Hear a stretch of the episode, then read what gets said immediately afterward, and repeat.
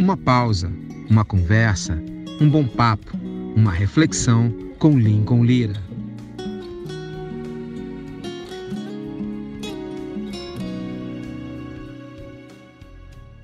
Salve, salve galera! Meu convidado de hoje é o Zé Bruno, líder da banda Resgate essa banda histórica do movimento gospel no Brasil, que tem uma história belíssima de revolução de nossa música a partir dos anos 90.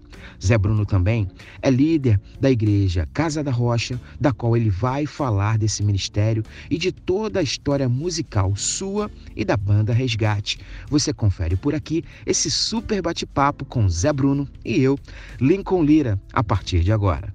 Fala, Zé Bruno! Fala, Lincoln, como é que você tá? Tudo Pô, bem? Agora é melhor com a sua companhia, cara. é. ainda, bem, ainda bem que você não veio com guitarra, que geralmente ela tá desafinada. Você, você aprendeu a afinar a guitarra, não? Mas acho que afinação é uma questão de gosto, né?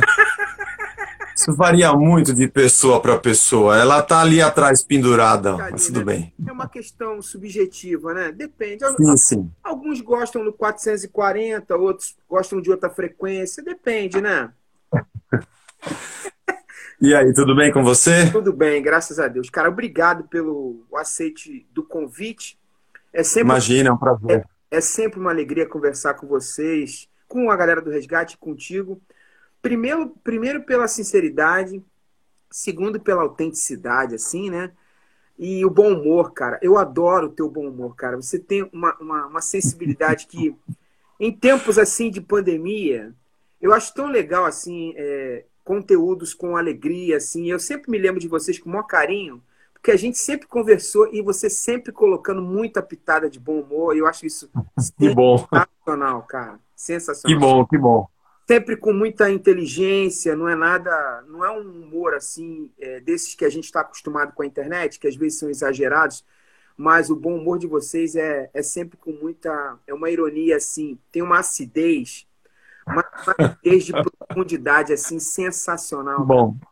Eu sinto uma falta no meio de coisas assim, sabe, sem ser clichê mas uma coisa de ironia e profundidade. Eu acho que vocês têm essa identidade, eu acho isso muito legal. E eu acho que a música também tem um pouco, sabe? Tem um jeito meio, meio despretensioso do, do resgate, que tem essa carga assim de alegria, de bom humor, né?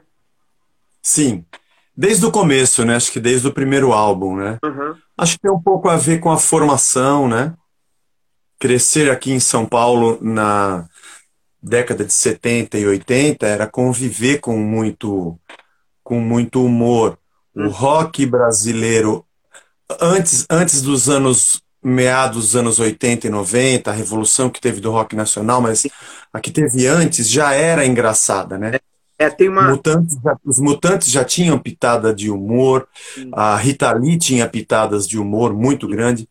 É, o Joelho de Porco era uma banda muito conhecida aqui em São Paulo, tinha era muito engraçado e teve um momento aqui do underground paulista, uhum. que da lira paulistana, que foi muito engraçado, com Arrigo Barnabé premeditando break, uhum. língua de trapo. Então essa coisa do humor sempre teve presente no rock paulista. Uhum. O Ira tem um pouco dessa acidez, que é um rock puramente paulistano. Uhum. O Titãs herdou um pouquinho, às vezes tem, né? Arnaldo Antunes tem esse humor assim ácido. Acho que faz parte da, da Pauliceia desvairada. A gente Legal. cresce no meio disso.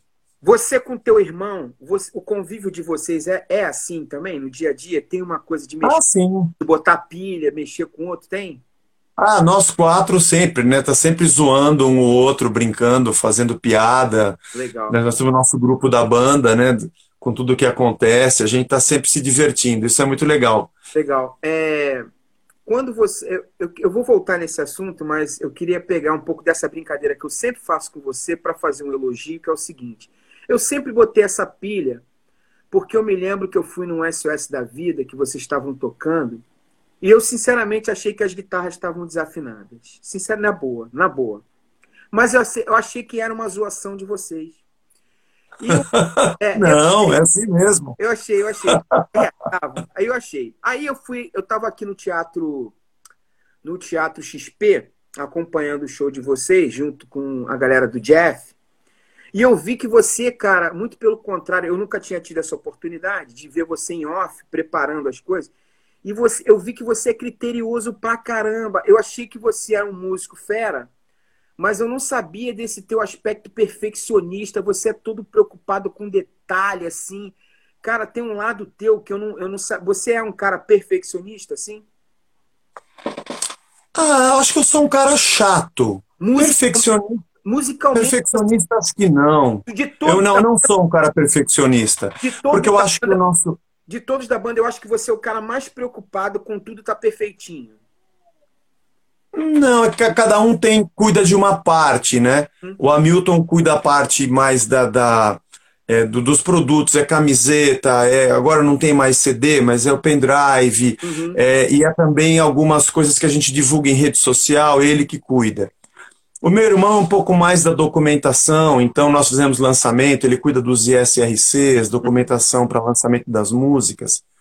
E eu sou o cara da, da composição e do, do, é, do nosso AVS que vai para o palco, como é que está a checagem das vias. Uhum. Eu acho que nós somos uma banda que, ao longo dos anos, aprendeu a ser bastante profissional nisso, a cuidar. Nós não temos uma equipe grande, a gente não tem uma equipe que acompanha, a gente que faz tudo, nos acompanham dois técnicos. Todo mundo é hold, todo mundo é técnico, todo mundo faz tudo, né? Eu percebi. Então, eu acho que não é um perfeccionismo, mas é uma necessidade. A gente tem que cuidar de tudo um pouco, né? Sim. Então. Não, maneiro, maneiro. Agora, Zé, eu queria voltar nesse nessa, nesse cenário que você traçou lá de São Paulo, do rock, antes daquela movimentação dos anos 90, aquele boom, e a gente vai chegar na palavra gospel, nesse rótulo. Mas antes disso, eu queria que você brevemente falasse qual era o teu histórico e o histórico do resgate antes da chegada na Renascer.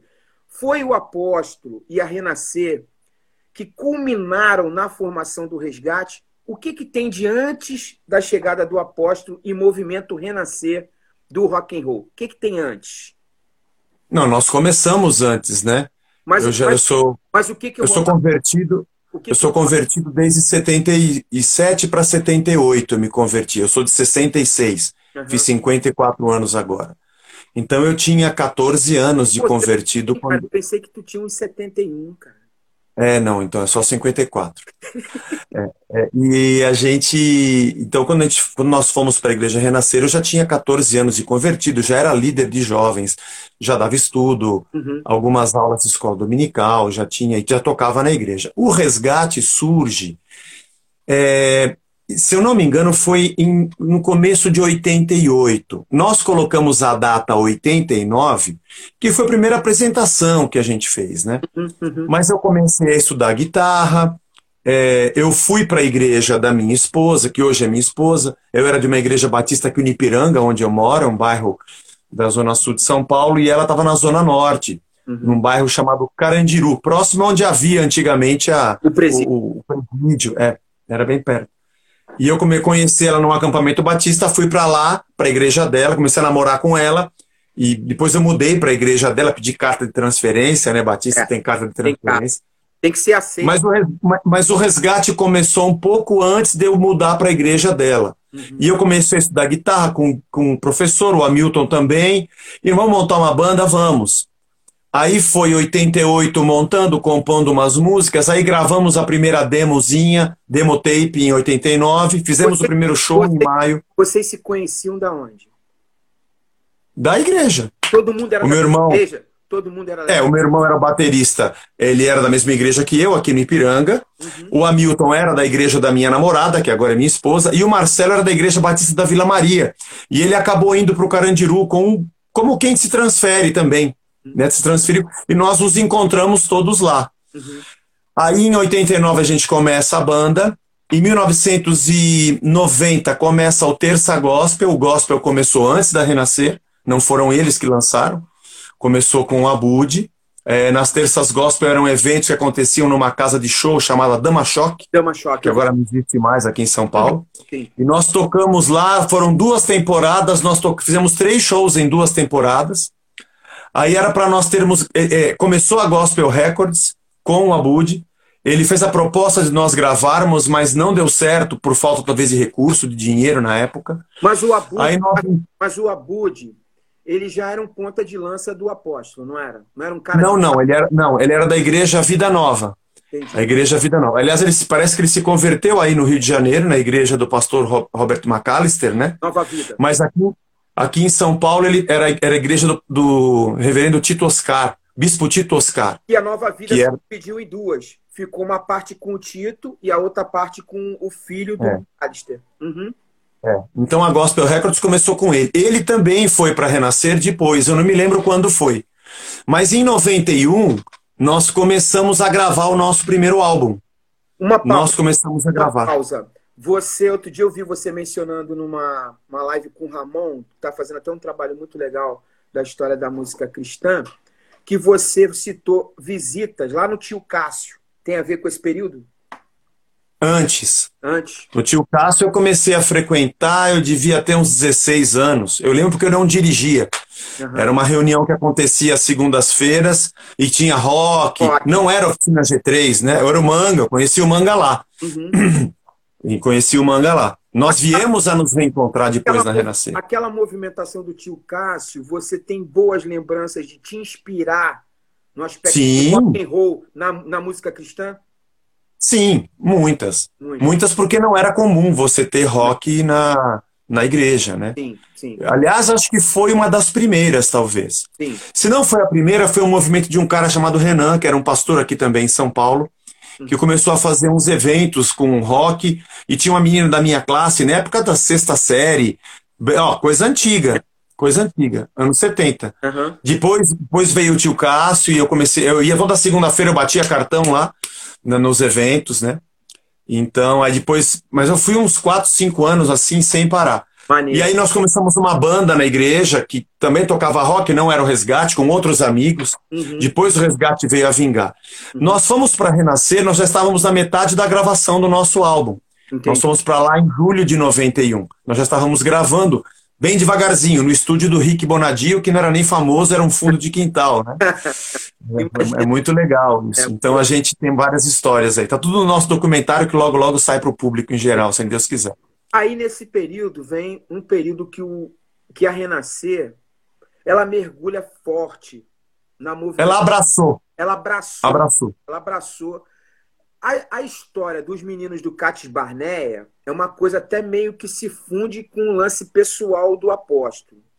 Com vocês, qual é a lembrança que você tem, Zé Bruno, assim, dele falar assim, ó, ó, eu vou apoiar vocês, vão por aqui, segura isso aqui. Eu me lembro de ver você, por exemplo, nos programas à noite, de clipes. Era, era, um, era um boom, era um boom de coisas. Era, era evento, era clipe na televisão. Eu não, eu não me recordo o tempo das coisas, mas eu queria que você mencionasse algo que você fala assim, ó, isso aqui foi fundamental e aí eu vi que o negócio explodiu. É, eu não, não, vou, não vou saber te dizer, porque tudo na época não era programado, as coisas foram acontecendo, né? Entendi. Entendi. Elas foram acontecendo, aí as reuniões foram acontecendo, as segundas-feiras foram enchendo. Uhum. Antes de ter a TV, teve uma rádio em São Paulo. Sim. Então foi acontecendo. É, isso foi também em 90 para 91, a rádio inaugurou. Acho que foi em 90 que a rádio inaugurou, eram horários alugados. Uhum. Eu não vou saber precisamente, porque eu vinha ser pastor mais à frente, eu não fazia parte da organização da igreja, eu não me lembro disso. Entendi. Eu vinha ser pastor é, de 93 para 94, eu acho. Algum, alguma coisa te remete assim um dia aconteceu isso assim, assim, eu vi que o negócio explodiu. Tem alguma lembrança assim? O telefone não parava. Não, acho talvez que o terceiro SOS da vida possa ter sido. Estamos falando de 1993. Uhum. Porque o primeiro e o segundo foram no Ibirapuera, é um grande ginásio. Uhum. Mas eventos em ginásio já aconteciam naquela época de cultos, de aniversários de igreja. Tudo bem, cabe 10 mil pessoas, mas não era a primeira vez que se reunia 10 mil pessoas num evento cristão. Uhum. Agora, o estádio do Paquembu, que você tem espaço para 35 mil pessoas, mais 9 mil na pista, estamos é. falando de 44 mil pessoas, é, lotado.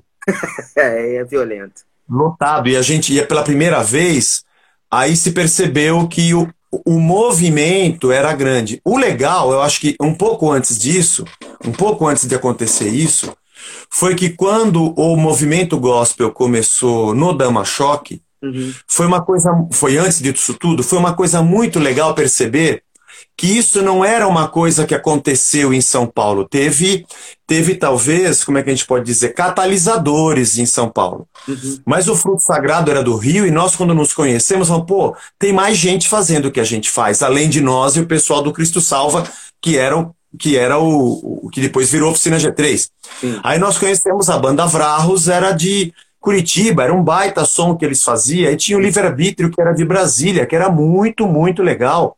E aqui em São Paulo mesmo, banda rara, a gente não conhecia a banda rara. Uhum. E aí a coisa. Nós sabíamos do rebanhão que existia, era a única informação que nós tínhamos do Rio. Sim. Então a gente foi descobrindo que tinha muita gente fazendo um som pop, rock, sabe, com soul, outras levadas, e que não, é, não, tá, não era. Não foi uma coisa que alguém inventou. Até porque Sim. a música cristã contemporânea americana chegava no Brasil, Petra chegava no Brasil. Então isso houve um catalisador de alguém que abraçou e isso foi. Era um movimento meio sem um cabeça cuidando. Sim. Era uma coisa muito genuína que acontecia em muitos lugares, né? Agora... Então a coisa tomou isso. Então eu não eu dizer para você que foi uma ação um momento ou um alguém, acho que seria desprezar o que Deus estava fazendo. Entendi. E acho que não, acho que não tem a ver com resgate, com Cats Barneia, com fruto sagrado. Tem a ver com o momento, com um kairós de Deus e aconteceu. Foi muito bonito, foi muito genuíno. Sim, agora, tem um vetor de um debruçar também, de um impulsionamento na, na mídia. Tem, tem uma virada de página ali, de, entre aspas, se usar da mídia como nunca se usou principalmente de São Paulo. Porque eu daqui do Rio acompanhava, eu conheço o movimento do Rebanhão e do que acontecia na Quinta da Boa Vista e das primeiras FMs aqui. Mas aquela aquele debruçar, aquele impulso, aquele ímpeto de mídia que veio da Renascer foi muito violento. E eu acho que ele deu uma catapultada no negócio. Sim, acho que sim. Ele deu uma impulsionada no negócio. É, aí vem esse rótulo do gospel que eu Sim. percebo que você é um severo crítico, assim. Queria que você falasse assim, porque você tá hoje tá... não mais. Hã? Hoje não mais. Não mais. Mas não, eu já fui eu já, já fui mais azedo, já fui mais crítico. Hoje eu não sou crítico. Entendi. Do gosto. Mas eu queria que eu, eu simplesmente não faço parte. Eu não tenho mais nada a ver com isso. Entendi. Mas naquela época você fez parte?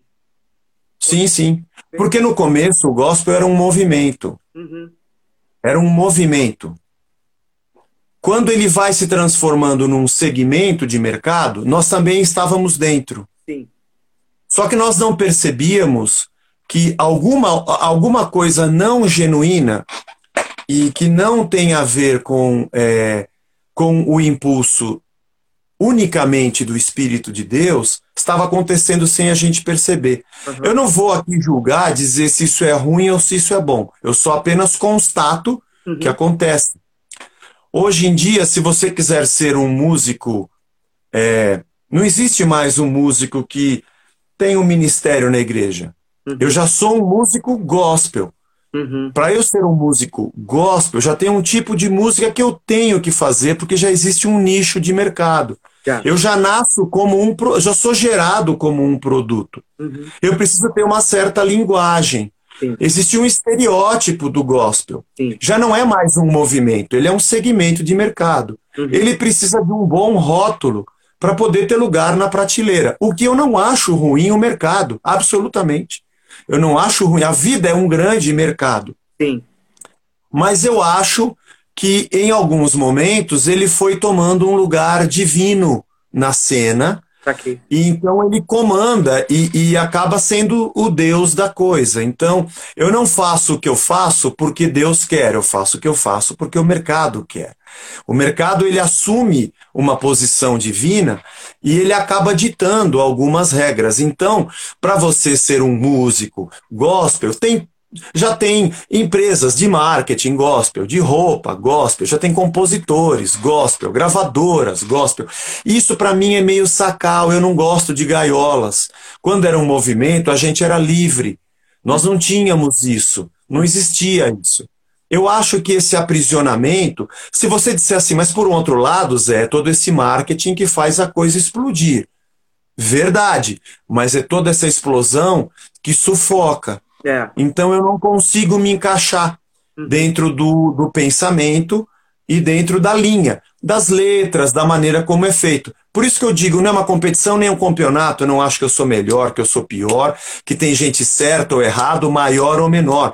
Não é uma questão de categorias de aferição. Uhum. Eu não penso nisso. Eu só acho que eu não, eu não faço mais parte. Acho que não tem, não tem nexo eu criticar um movimento que não existe mais. Ele acabou. Hoje a gente tem uma outra coisa que não tem a ver com aquilo que começou. Eu sei que você quer fazer uma conexão porque o nome é o mesmo, mas não há nenhuma conexão com aquilo que aconteceu nos anos 80 com o que a gente vê hoje. Você foi testemunha da formação desse mercado. Porque eu acho Sim. que antes daquele movimento embrionário, esse mercado não estava estabelecido. Ele tinha muita Sim. dificuldade de se estabelecer. Eu acho que o teu testemunho ele é excelente porque você viu ele se formar. Se você não compactuou sim ou não, é outra, outra história. Mas você estava dentro dele vendo ele se formar. O que, que mudou efetivamente? O que, que mudou? É a lei da demanda, oferta e procura. Uhum. Quando você brinca de mercado, o nome do jogo muda. Se você, Lincoln, começar a fazer desenho de camisetas. E os seus camaradas acham bonito e compram as suas camisetas. Uhum. E você é um desenhista que tem criação. Uhum. Só que você acha legal porque de repente você vê que você pode. Você é contador, parece, né? Você me falou uma vez? Eu sou. Minha formação, minha graduação é em contábeis. Mas você, mas você trabalha na TV, numa TV, né? Trabalho em TV. Comunicação. Hoje meu tempo comunicação. mais como comunica comunicador. Legal. De repente você descobre que se você começar a vender camiseta, você. E aquilo é a sua paixão, porque você é desenhista. Uhum. Você não é um cara de TV, você descobre que aquela é a sua vocação, e você começa a fazer. E você se apaixona com a ideia de poder viver e ter sustento com aquilo que é a sua paixão. Você pinta quadros, você faz busca. Você acha isso lindo, é o útil agradável. É. Porque, só que aí você começa a perceber que para você. Aí, cara, você tem que anunciar, você tem que fazer um marketing, aí você faz. Só que aí você atrai, o, o mercado entra para dentro de você. E as lojas dizem, muito legal, eu posso comprar mil camisetas. Você fala, caramba, vou vender mil no mês. É só que o desenho não pode ser esse. Perfeito. Porque agora tem demanda e procura. Uhum. Ah, beleza, mas eu vou ganhar mil, vou vender mil camisetas. Você muda o seu desenho. Daqui a pouco você se vê um cara famosíssimo no, no Brasil. Um cara que vende camiseta para todo mundo. Só que você na sua casa faz os desenhos que você gosta, mas eles não são comerciais. Ai. Mas você vende porque você. Então você volta a ser um cara que não é mais sustentado pelo que você ama fazer. Você tem um trabalho secular. Você tem um trabalho, não vou nem dizer a palavra secular que eu não gosto. Você tem um trabalho para o seu sustento, mas não tem a ver com o que você quer dizer e quer desenhar. Eu acho que dentro desse cenário, aconteceu isso. Entendi. É o que eu percebo. Há uma demanda. Você tem, junto com o que é gospel, todo um movimento neopentecostal, você tem toda uma teologia em cima disso. Sim. De vitória, conquista, prosperidade, avanço, superação. Também não estou fazendo um juízo de valor, eu estou apenas atestando, apenas é. aferindo o que acontece. Que eu também já não me identificava mais. Uhum. Eu também já não me achava mais dentro daquilo. Agora, porque eu não gosto. É, desculpe te interromper, mas você colocou assim um histórico perfeito, lindo, maravilhoso. Mas isso é para quase tudo na vida, hein, Zé Bruno? Para tudo na vida. Para tudo na vida. Tudo. Para tudo na vida. Inclusive, inclusive nessa dinâmica que a gente vive da internet e pandemia, que eu nem gosto muito desse assunto, mas para tudo que a gente está vivendo e com a com a interseção é, poderosa da comunicação, tudo tem a ver com esse assunto que você falou. Tudo. Tudo. Tudo. Nós temos as nossas fomes urbanas. É. Nós temos fome de reconhecimento, Uhum. Nós temos fome de pertencimento. Perfeito. Uhum. Nós temos fome de significado. Perfeito. E nós temos fome de identidade. Perfeito. Uhum. A maior das fomes que o ser humano deve ter é a fome da transcendência, que é de encontrar com Deus. Espiritual, com o divino. E quando eu me e quando eu transcendo, a minha identidade é encontrada, porque eu me encontro com quem eu sou, porque eu me encontro com quem ele é. Uhum. O meu pertencimento é saciado, porque eu passo a ser parte do seu corpo. As, os meus objetivos mudam, porque agora eu passo a ter uma missão nele para realizar a vontade dele em mim. E a minha sede de reconhecimento já não existe mais, ela é curada, porque ele me ama. Eu adoro. Então eu acredito que eu acredito que esse movimento do evangelho no Brasil, ele tem tido uma grande desconexão com essa fome da transcendência e tem alimentado o ser humano nas fomes que ele quer saciar aqui nessa terra. Por isso que eu não me encaixo. Nesse, não me enxergo hoje como um evangélico, não me enxergo hoje como um músico gospel. Esse vetor do mercado, ele tem tudo a ver com essa plenitude do que você descreveu. Porque ele oferece isso. É. E outra ele coisa, oferece tudo para você. Eu gosto de um texto, eu sou pastor, né? Eu gosto de um texto que baseia essa tua fala. É Mateus 16, quando Pedro fala assim: Tu és o Cristo. Aí ele fala assim: Eu sei quem tu é. Ele fala a identidade dele. Ele fala: Tu é Pedro, filho de Borjonas. E aí ele fala: Vou te dar uma chave. Minha igreja vai ser fundamentada nisso. E essa é a chave do reino. E, é, fundamenta tudo que você falou. Muito interessante. Agora, dentro disso que você comentou, veio uma fase assim sua, e dos meninos também, dos rapazes, que eu falo com todo carinho. Se vocês têm idade para ser meus avós, mas eu falo os meninos, né? É, é, que, que vocês se tornaram pastores e bispos. Eu me lembro, cara, teve uma vez que eu estava aqui na Renascer com o Manga, no Rio. Ó, vem a banda dos bispos. Era uma banda dos bispos, meu irmão. Rapaz, dava até medo, né? Porque era tudo bispo, tudo aqueles anel de ouro, um negócio assim, né, bicho? A banda bispal, sacou? Um monte de anel de ouro, a banda dos bispos. E fala. era, era banhado só. É. Era só banhado. Não, mas tinha uma, tinha uma hierarquia, um montão de brilhante, entendeu? Um, dois, três é. brilhante. Quando, quando você. É, é, que, é que o mercado, ele é voraz. É voraz. E quando nós acordamos, nós percebemos que ele já tinha engolido a religião. Entendi. A religião também foi engolida pelo mercado. Uhum, uhum. Então, as hierarquias militares, as continências, uhum. e você não percebe que aquilo não tem a ver com a simplicidade do Cristo que está nos evangelhos. Então, mas, mas, mas a gente leva, mas, mas, a gente, nós, mas, nós sempre levamos isso na gozação. nós me... é que falávamos que era a maior banda de bispos do mundo porque era a única. É, é. A gente fazia gozação com É. isso. A gente nunca, eu nunca fui um cara pedante. Isso. Mas a gente desmontou isso. A Casa da Rocha é uma igreja que não tem essas nomenclaturas. Tem. Eu não eu, gosto disso. Eu queria me ater assim. Houve um momento que você foi pastor e foi a bispo, Sim. porque na verdade eu falei Era pastor de pastores. Exatamente. Até porque tinha uma responsabilidade muito grande de conduzir muitos pastores. Aí eu queria que você falasse como foi isso na, na sua vida, assim, da música para uma ponte assim de um chamado a pastorear, a estar tá com uma responsabilidade maior no aspecto ministerial e tal. Como é que foi esse momento, assim? Então, para mim isso não foi um degrau. Porque líder de jovens, desde que eu me entendo jovem, eu sou. Entendi. Na adolescência, sabe? Ministrar e cantar sempre fez parte da minha vida. Talvez para as pessoas isso só se tornou público quando eu fui consagrado pastor ou fui consagrado bispo, uhum. na época que era. Mas para mim nunca houve esse degrau. Uhum. E para mim, tanto a música quanto tanto a música quanto a pregação ou o ensino é, sempre foram os dois veículos de falar das coisas de Deus. Sim. Nunca, nunca, para mim, nunca houve essa. Houve aquele momento de eu ter consciência de falar, acho que o pastorado chegou. Ok. Aquele momento de você falar, vou conduzir uma comunidade e vou cuidar de pessoas.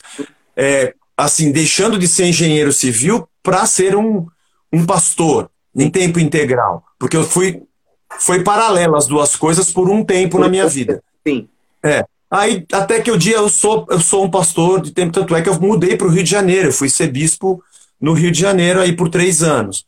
Mas foi só uma questão administrativa é, do orçamento familiar. Não tinha a ver com a. Aquela vocação sempre estava dentro do coração. Sim. Eu me lembro que quando eu conheci o Manga, o Manga estava chegando aqui para implantar uma parte da, da Renascer, porque já existia a Renascer de Campo Grande, mas o Manga veio para uma outra região. E aí foi quando eu conheci o Manga e ajudei a implantar a Renascer aqui. E eu achava muito engraçado algumas coisas, porque eu falava, manga, aqui as coisas são diferentes, assim, porque vinha muito com o DNA paulista, né? Qual lembrança que você tem quando você veio aqui, do tempo que você passou aqui, de algum tipo de choque cultural que você falou, caramba, aqui o negócio é diferente? Você tem alguma lembrança, assim, de alguma diferença do teu comportamento? Eu tenho lembranças boas, eu acho o carioca mais amigo, acho o carioca mais sentimental, é. É, mais crédulo, mais simpático, né? É mais fácil de se aproximar. Uhum. É, é uma cidade um pouco mais lenta. É que São Paulo é neurótica. Neurótica. Né? E não dá para você ser neurótico com a praia, não dá para você ser neurótico. Dá pra você, ter, você tem que parar às 5 da tarde para você curtir, dar uma volta. Então, é uma cidade que respira uma cultura com uma outra velocidade, né? Uhum. Então, era, era uma readaptação, assim. Mas eu tenho boas lembranças do Rio de Janeiro. Meu filho mais novo nasceu no Rio. Legal. Ele é carioquinha. Legal. É, e a gente tem boas lembranças, tem bons amigos aí. Legal. Aí, é, parece que aquele tempo final da Renascer, de toda aquela aqueles problemas que houveram, eu me lembro de você assim, você era um dos caras é, vistos como o cara que estava segurando toda a rebordosa. Eu me lembro desse. É, não era. Mas eu me lembro desse estereótipo. Como se, como se o casal não pudesse estar de frente de algumas coisas, como algumas coisas deveriam ser seguradas por alguém. Você era o cara que, pô, ele está segurando tudo. Aí quando tudo apazigou, aí você rompeu. Mas eu queria traçar isso com o resgate, porque parece que o resgate também ele foi tipo com todas as responsabilidades de bispo, pastor, parece que o resgate foi, foi diminuindo, decrescendo, decrescendo. Aí essas responsabilidades burocráticas, pastorais, essa coisa toda denominacional e tal, aí você estava muito com muita carga nisso, a questão até do, do mandato, né, como deputado e tal. E o resgate ele foi foi meio esmurecendo. Aí quando houve o rompimento, aí parece que o resgate ele ele floresceu.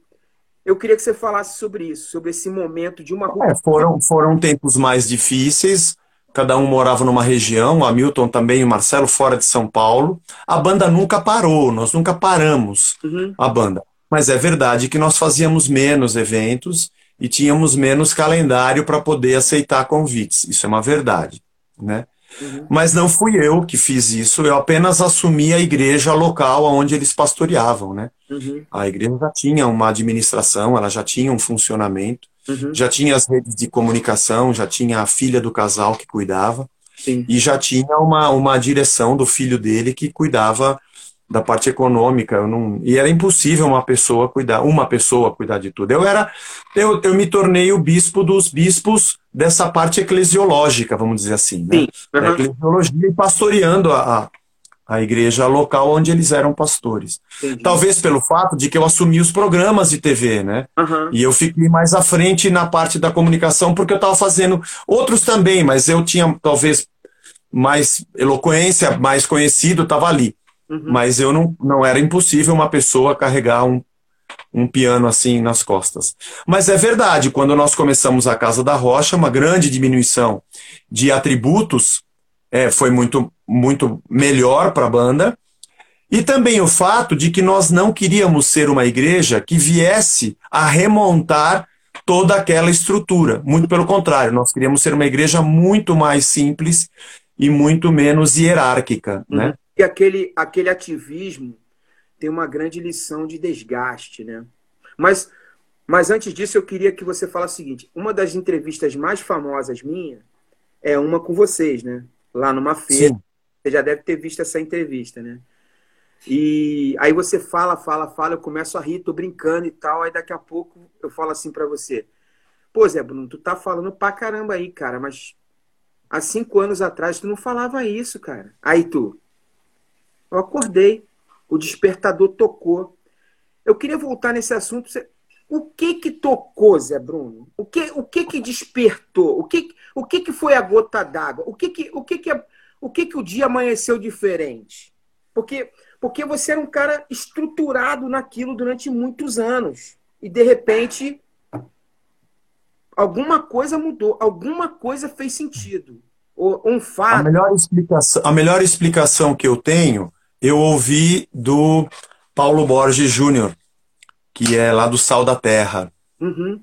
É, ele estava dando uma palestra num curso de líderes nos Jovens da Verdade aqui em São Paulo, e ele é engenheiro também, como eu, né? Uhum. E ele deu um exemplo que me ajuda a explicar o que aconteceu comigo. Eu falei, é isso aí. É isso aí. Eu não sei se você sabe a diferença entre um ventilador e um moinho. Cara, os dois os dois, os dois giram. giram. Só que um tem um princípio motor e outro tem um princípio motriz. Hum. O moinho tem um princípio motriz. O vento bate nas aletas e ele gira. Se o vento bater forte, ele gira rápido. Se o vento bater fraco, ele gira pouco. Se não bater vento, ele não gira. Ele para. Se o vento soprar para lá, ele vira para outro lado. Se soprar para cá, ele vira para cá. Sim ele depende do soprar do vento para que ele possa girar. E o interessante é que quando ele gira, ele produz energia. Isso é muito interessante, né? Ele energia produz... é óleo, ele produz energia. O ventilador também gira. Só que o ventilador tem um princípio motor. O ventilador consome energia. Perfeito. E você programa o quanto você quer que ele produza de vento, porque ele não depende do vento para girar. Perfeito. Ele faz o vento acontecer. Perfeito. Só que ele consome energia e vai para onde quer e sopra rápido ou lento o quanto energia você quiser consumir. Perfeito. Entendeu? O princípio do evangelho é um, é um princípio motriz e não motor. E eu percebi que eu estava num, dentro de um contexto religioso aonde se gasta energia para se produzir vento.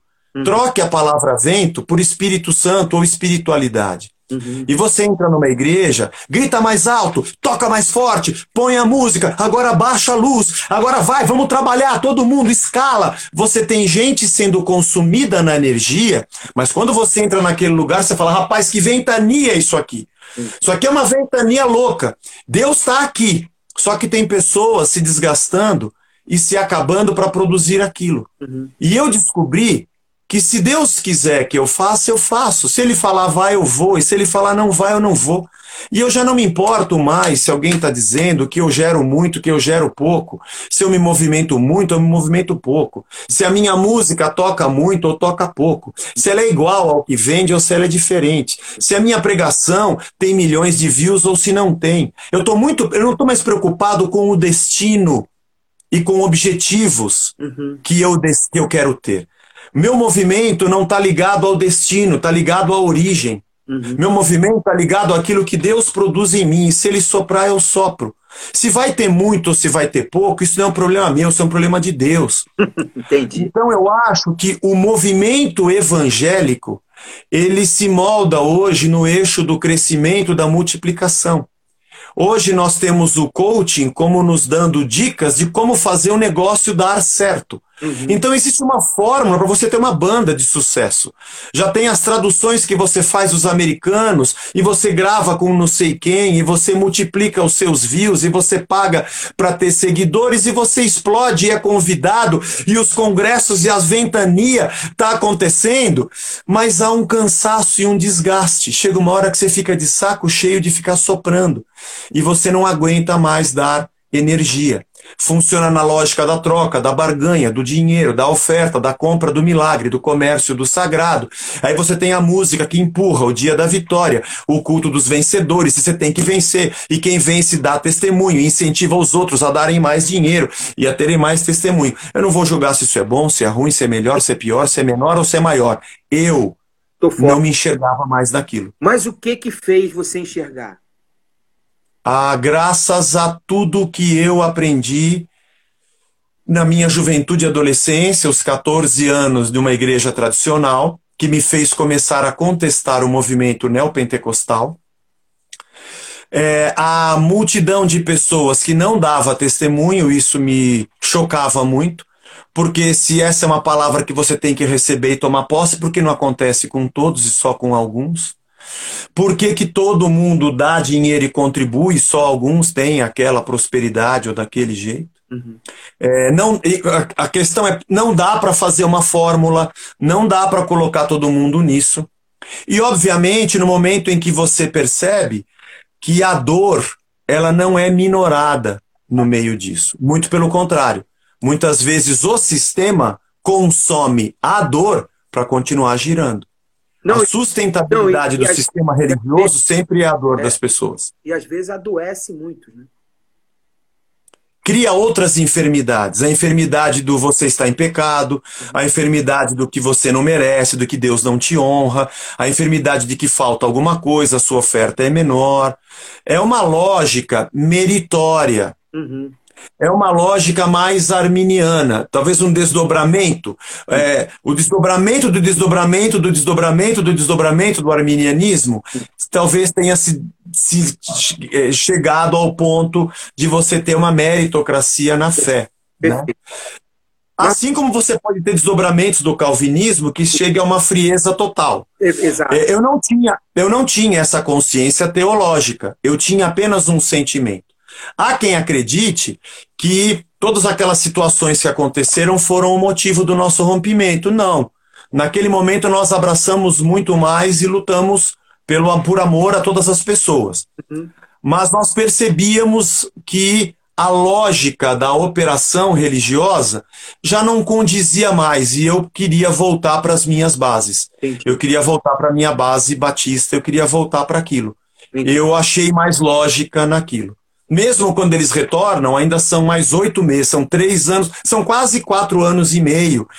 Foi um processo nosso de desligamento. Sim, mas... Para quem está de fora, foi um dia. Foi. Mas foi um processo de desligamento. Eu também fui me desligando da TV, uhum. da rádio, da própria comunidade que eu dirigia. Houve, houve um desligamento meu interno, um desligamento de funções também. O próprio episcopado foi diminuindo, até que eu tomo a decisão de me desligar. Para quem está de fora, foi de uma hora para outra. Esse dia que você toma a decisão, que veio, veio um processo de construção do desligamento, foi soltando algumas rédeas, mas esse dia que você não sentiu mais a carga, eu não eu não estou mais nesse lugar. Tu lembra desse dia?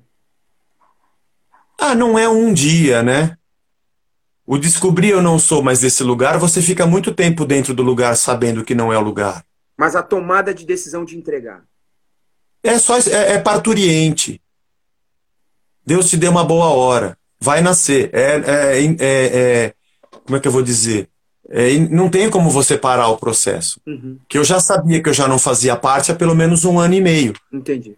Mas, mas há um tempo para todas as coisas, há um kairós de Deus. A gente não faz as coisas dando um bico de uma hora para outra. Sim, sim. Tem muitos diálogos, tem muitas conclusões. Você, você não quer dar passos que não sejam num caminho de Deus você quer imaginar como deve ser, Sim. até que chega uma hora que você fala, não, agora acho que houve um alinhamento dos planetas, acho que esse é o Kairos, que essa é a hora de fazer.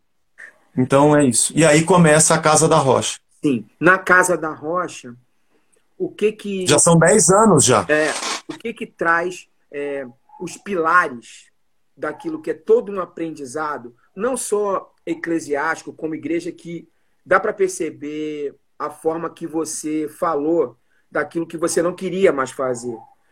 Mas resgate musicalmente, adoração, o que que vem também nesse pacote da experiência muito rica de vocês, de tudo que aconteceu musicalmente com louvor e adoração, que vocês pegaram e estabeleceram a Casa da Rocha. O que que, ó, isso vamos, vamos só explicar uma coisa, o resgate nunca foi louvor e adoração. OK. OK. O resgate, nós nunca. Ah, isso não significa que o que a gente faz não glorifique a Deus. É que essa a mentalidade da religião você evangélica. Você reparou que eu não falei congregacional. Eu não falei. Sim. É, nós não fazemos música congregacional. Eu, eu não falei. Eu falei louvor. É. Eu... Mas mesmo assim, a música do resgate não, não é uma música vertical. Não é é uma música. Não é uma música vertical. Ela é uma música horizontal, né? Eu não falo. Só horizontal? Não, nós temos algumas. Nós temos todo som, por exemplo, é uma música de louvor e adoração. Eu canto para Deus. Tu és, Aham. né? A Ele todo som. Hum. É, nós, vou tentar lembrar aqui mais uma, hein? Sim. Ao Rei, ao Rei, uma canção O que eu assim. quis dizer, na verdade, é, é- é- até aprofundando o conceito contigo, é que por mais que ela seja 80% horizontal, eu vejo 20% vertical. Eu não acho que seja 100% horizontal. Não, Porque- o que acontece é que qualquer coisa que você faz glorifica a Deus. Sim, sim, sim, sim. Quando você fala o 10 para as 6, que para mim é a música mais emblemática de vocês, é a que vem sempre na minha cabeça, o meu acordar, mano, naquela turbilhão de responsabilidades, eu acordo louvando a Deus pela vida e por tudo que eu tenho para fazer, porque foi Ele que me deu. É, é- o meu acordar é de louvor e adoração a Deus. Ao mesmo tempo, exatamente, ao mesmo tempo que eu tô cantando aquela música como se fosse um cara desesperado, Sim, né? sim. aham. Você entende? É, não é uma música que numa celebração de um culto eu canto para Deus. Ela não é. O resgate tem essa, o resgate tem essa vertente, mas desde o começo a gente sempre foi assim. Uhum, uhum. né? Tem algumas verticais, tem puramente verticais, mas são poucas. Mas enfim, é, eu acho que o resgate evoluiu porque nós envelhecemos. Um- Uma coisa que pode, com certeza, e fez muita diferença, foi a gente ter ido para o seminário e voltar a estudar teologia. E aí nós ficamos mais apologéticos. A apologia, a apologia da fé nas músicas do resgate, a partir de 2010 para frente, 2010 não, porque a gente começou a estudar em 2014, mas nós começamos a ler e assistir muita coisa, vídeos e procurar livros. Eu vou- então a eu parte vou- apologética eu vou botar- aqui. porque a gente ficou muito sério, mas eu vou botar só uma pilhinha para você achar. É, é pilha. Na escola de profetas, vocês não aprenderam as coisas, cara? Tanto tempo de escola Não, de profetas. Não. Vocês viraram só profeta. Pastor, você foi aprender depois, é isso? Não, pastor eu sempre fui, porque pastor cuida de gente. Mas na escola só aprendeu a ser profeta.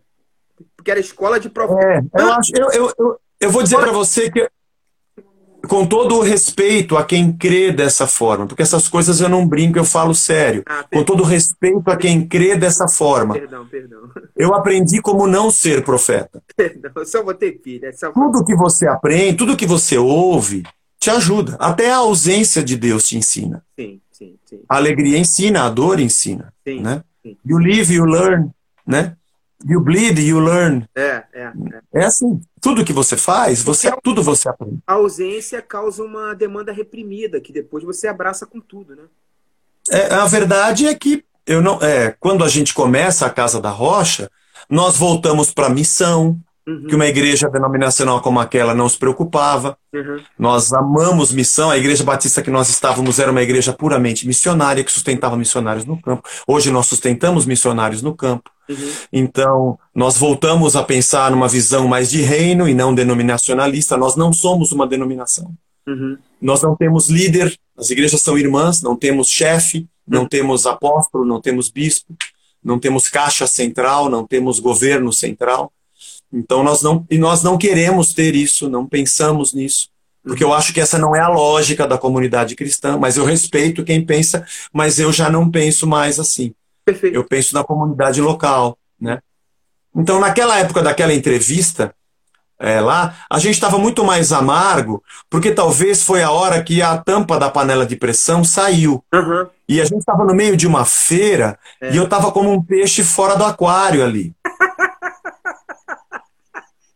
Eu olhava tudo aquilo e falava assim, meu, não, não, não, não era para ser isso. Uhum. Não era para ser isso. Uhum. E lá estava só no começo, estamos falando de 2011 provavelmente, se eu não me engano. É, por aí. Nós estamos em 2020, então nossa, passou nove anos, né? É. Então, o, o negócio da fé, ele aumentou bastante, né? Os- o- a aristocracia de, de Jerusalém, é, que são os saduceus, está cuidando bem da mesa dos cambistas. Então, cada dia que passa, eu me vejo, no, pelo menos no dever, de dizer, sem julgar que eu não quero entrar nesse mérito do que é e do que não é, pelo menos e me dá o direito de dizer eu acho que eu não sou. Vou cuidar da minha igrejinha, vou cuidar das minhas musiquinhas, das minhas ovelhinhas, uhum. vou terminar minha vida em paz fazendo o que eu acredito que deve ser feito. E, e assim sigamos a vida, cada um no seu quadrado. Né? Sim. Agora, é, a gente está chegando no final, um pouco no final, é. Eu queria um olhar seu sobre, tirando os rótulos louvor e adoração, a música, de uma forma genérica, que a igreja faz hoje. Qual teu... igreja? Hã? Fala. Qual igreja? a igreja. Essa pergunta, a pergunta a... está errada. A igreja, a igreja não existe. A igreja do Senhor. Ela, ela... A igreja do Senhor, ela, é, ela, ela é uma igreja sem paredes. Sim. Quando você fala o que eu acho da música que a igreja faz, uhum. a gente tem que pensar assim, que Russell Shedd e Valdemiro Santiago são da mesma igreja. não.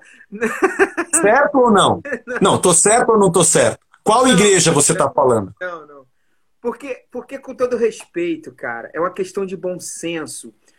É, com todo respeito, a música do Valdemir Santiago, ela não tem relevância nenhuma. Nenhuma. Musicalmente, nenhuma.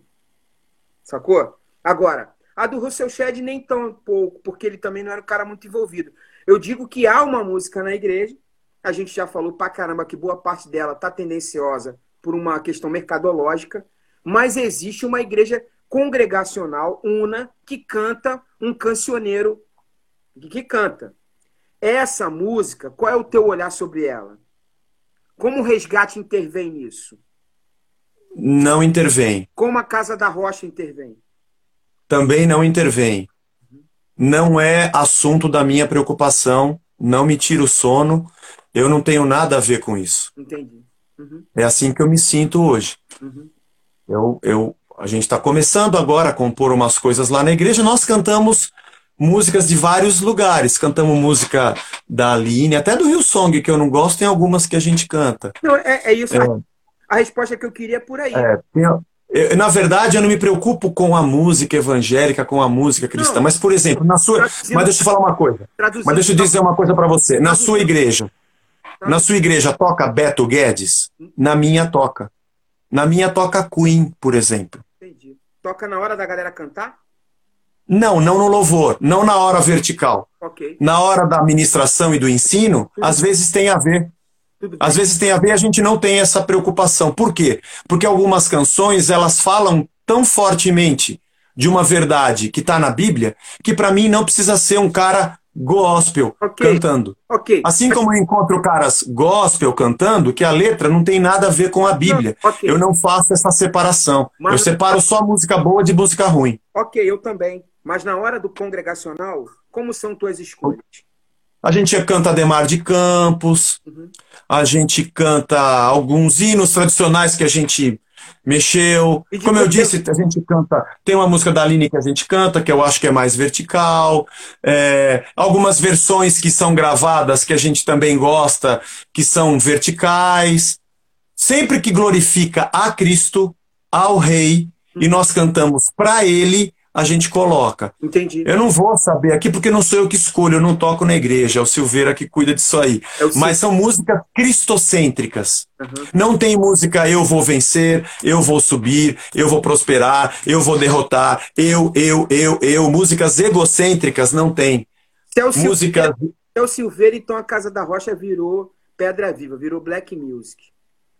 É, até que nem tanto. O Silveira, o Silveira foi produtor do Racionais MC, muito mais que Pedra Viva, ele é do rap. Não, sim, do Ele Black... cantou com Racionais por muitos anos. Sim, eu conheço ele, Black Music, mas eu digo assim, eu tô brincando no sentido de que o rock and roll saiu da administração da Casa da Rocha, quer dizer. Não, não. Tem, tem músicos de tudo quanto é tipo lá. Tem jazzista, tem cara de, de samba, uhum. tem gente.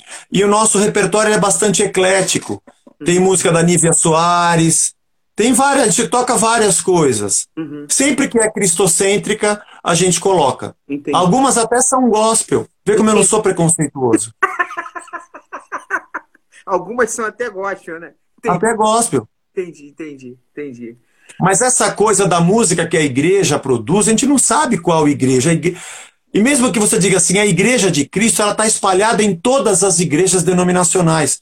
Tem gente de Cristo em tudo quanto é igreja. E tem gente que não é de Cristo em tudo quanto é igreja. Sim. Não dá para você fechar um nicho e dizer, esse povo aqui, ele é a igreja de Cristo e ele produz tal música. A gente não sabe. Uhum. Não tem como. E até caras que não são da igreja convencionalmente compõem coisas que eu falo, caramba, isso daí Graças. Isso daí, como eu falei aqui, essa música Sal da Terra do Beto Guedes são versículos da Bíblia, cara. Eu não sei se você é católico, se sua mãe é evangélica, mas essa música é linda demais e ela é verdadeira. Sim, sim. sim. Porque o Espírito Santo não está na igreja evangélica. Sim. Deus não é evangélico. Ele é Deus. Nós é que somos evangélicos. Sim. Ou ele, ó, eu nem sei se eu sou, eu acho que eu não sou, na não. verdade. Não, não. eu acho que eu não sou evangélico. Não, não. Esse pacote tu não tá, não. Tu foi excluído. É você foi excluído. É, e, e eu, com honra. Cara, é, eu queria te agradecer. É, você é sempre muito, assim, é muito bacana conversar com você, porque além de ser profundo, um cara muito inteligente, você é muito direto, muito transparente. Isso é, me dá uma, uma alegria de autenticidade. Eu queria te agradecer pela coragem, pela, pela gentileza também de, de estar aqui comigo. Muito obrigado, cara. E queria deixar você palavras finais. Deixei para o final desse momento que a gente está vivendo. É, qual é a tua palavra em relação a, de um sentido espiritual, do que você pode deixar para a galera que está aqui com a gente, agradecer todo mundo que estava aqui na live e tal. E eu deixo palavras finais contigo, deve ter uns três minutos assim. É, eu acho que é olhar para o reino.